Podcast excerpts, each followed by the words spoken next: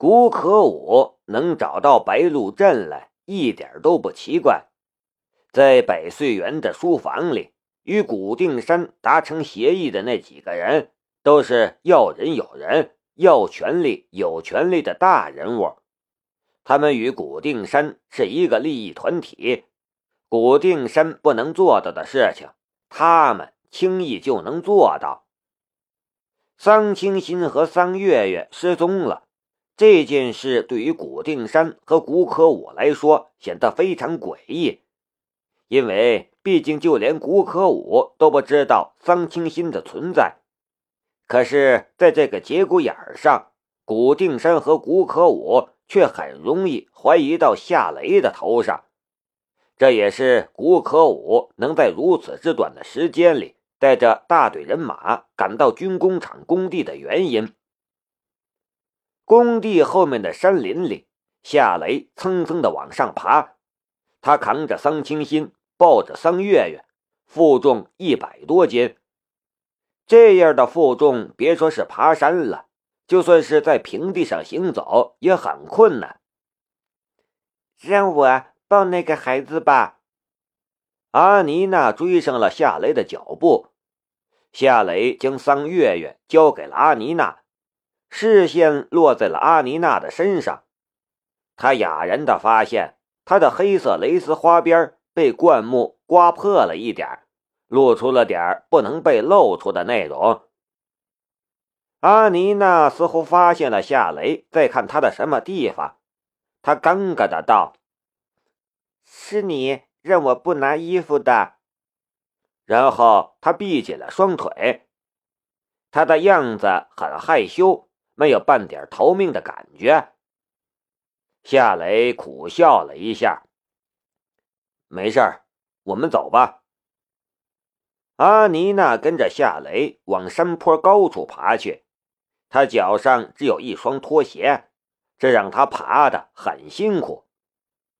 森林里有很多灌木，没爬多远，她身上的黑色蕾丝花边就更破了，暴露出了更多的诱人的内容。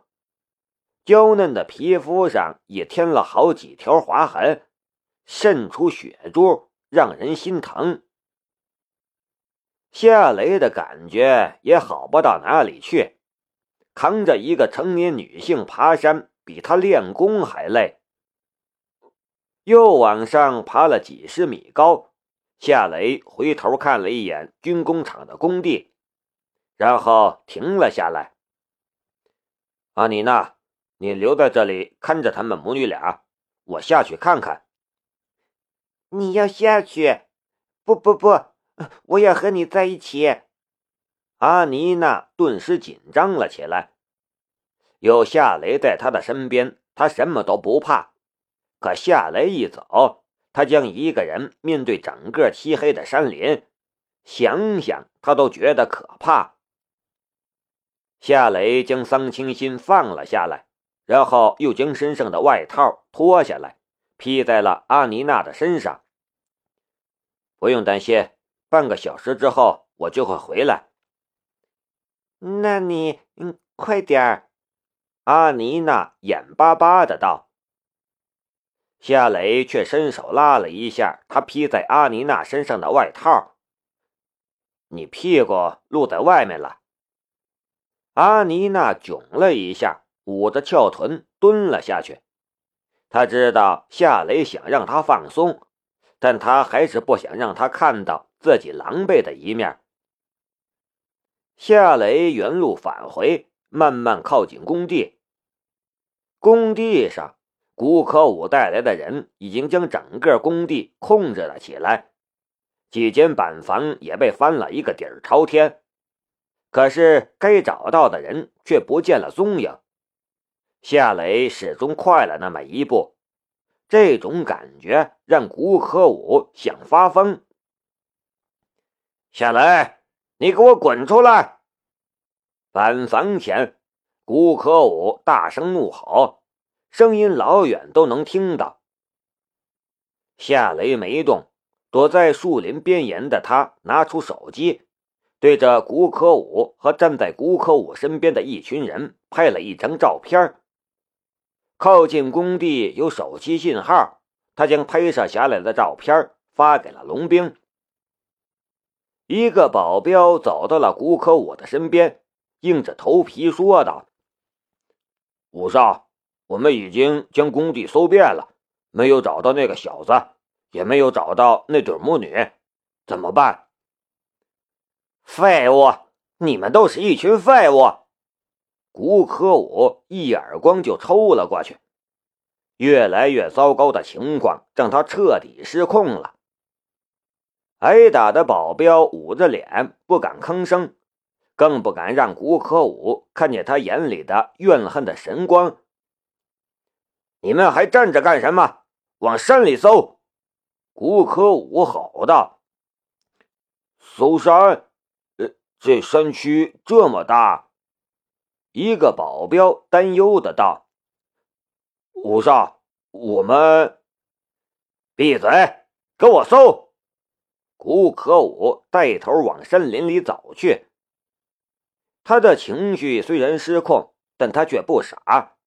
夏雷的车还在工地上，板房里的被窝还残留着余温和女人的香水味道。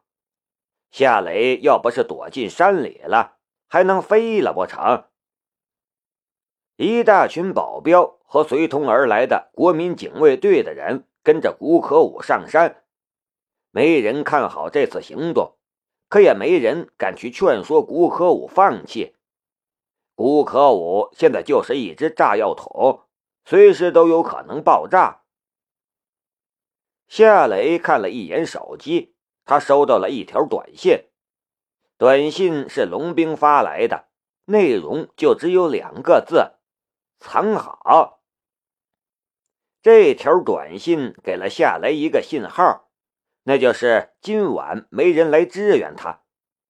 这样的事情让他很难接受，但夏雷很快就想明白了：龙兵此刻正在操作将丹尼转移到别的地方的事情，无暇顾及这边。而古定山的盟友如此大动作。肯定会紧盯着幺零幺局。如果幺零幺局派来援兵，事情一闹大，便有可能影响到龙兵的行动。算了，就算幺零幺局派来援兵，也就那么回事儿，不会有战斗，只会打嘴仗，打草惊蛇反而不好。我就和古可武在山林里玩玩吧。夏雷拿定了主意，他离开了藏身点，快速向阿妮娜的方向爬去。阿妮娜躲在一棵树干后面，听到脚步声却看不见人，她紧张的道：“谁？”夏雷的声音传来：“是我。”阿妮娜顿时松了一口气，她从藏身处走了出来。夏雷将桑清新抱了起来，扛在了肩上，一边说道：“带上那小孩，我们得离开这里。”还要往上爬呀！阿妮娜的腿都软了。夏雷说道：“他们开始搜山了，我们得在山上躲到天亮。”好吧，有你在我身边，我就不怕。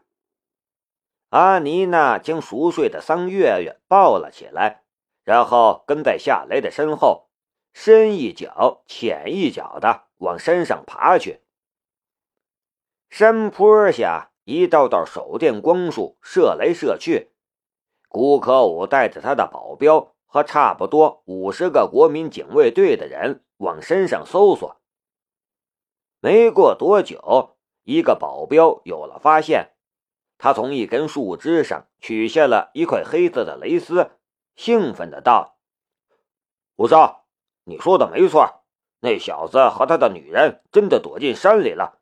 这是那个女人的内衣碎片。”古可武快步走了过来，抓起那块蕾丝碎片嗅了一下，果然是那个女人的香水味道。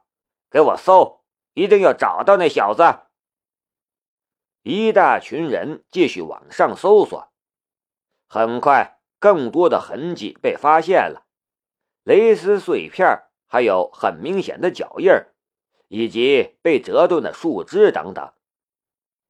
夏雷没法避免这些痕迹，因为他需要扛着桑清心往身上爬，两个人的体重累积在一起，潮湿的地面上不可能不留下脚印儿。这些发现让古可武越发兴奋了起来，他仿佛看到了追到夏雷的希望。只要抓到那小子，我一定要干掉他。这是一个机会，古可武一点都不担心干掉夏雷之后会引来多大的麻烦，他有足够的手腕来脱开关系。他甚至可以说夏雷是心肌梗塞，或者是失足坠崖摔死。那个时候，他有一大群证人作证，谁又能奈何得了他呢？干掉夏雷的念头。就像是一针兴奋剂，古可武爬山的速度更快了。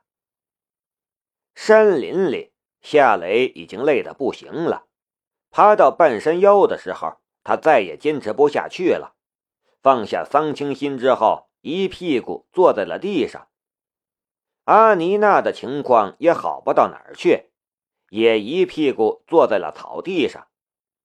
他的那条蕾丝花边已经被刮蹭的不堪入目的程度了，这里破了个洞，那里开一条口，几乎失去了它应有的作用。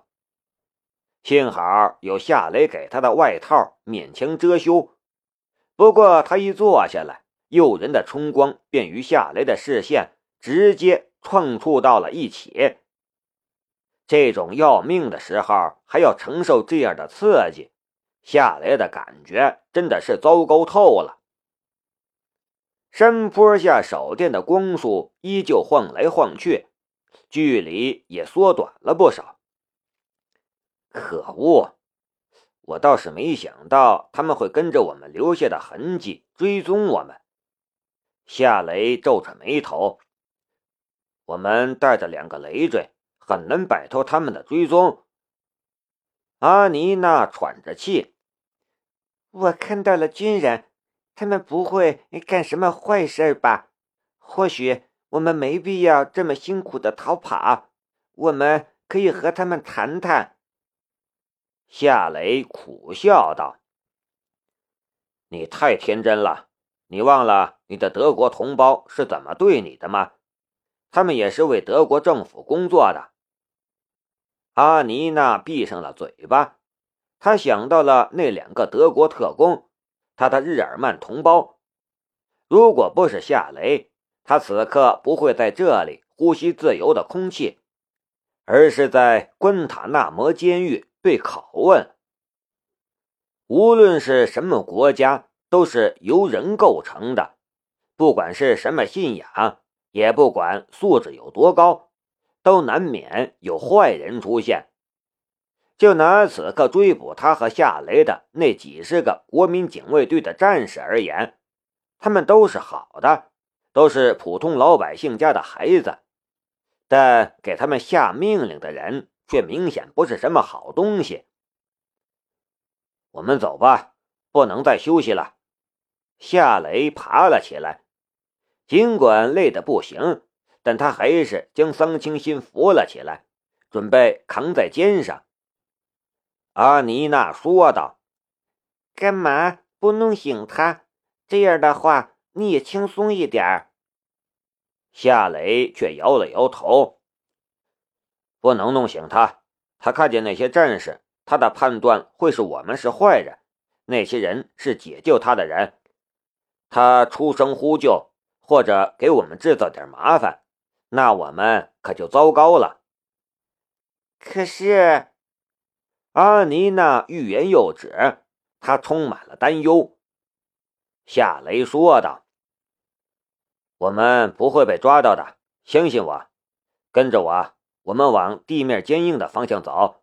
这样的话，他们会失去我们的痕迹，他们会花更多的时间来判断我们的方向。”阿妮娜点了一下头，抱起了桑月月。孩子的瞌睡真的很好，直到现在，桑月月都没有醒来的迹象。夏雷带着阿妮娜往树木稀少、地面多岩石的方向前进。这将是一个漫长而难熬的夜晚，但只要熬过去了，他会迎来一片光明。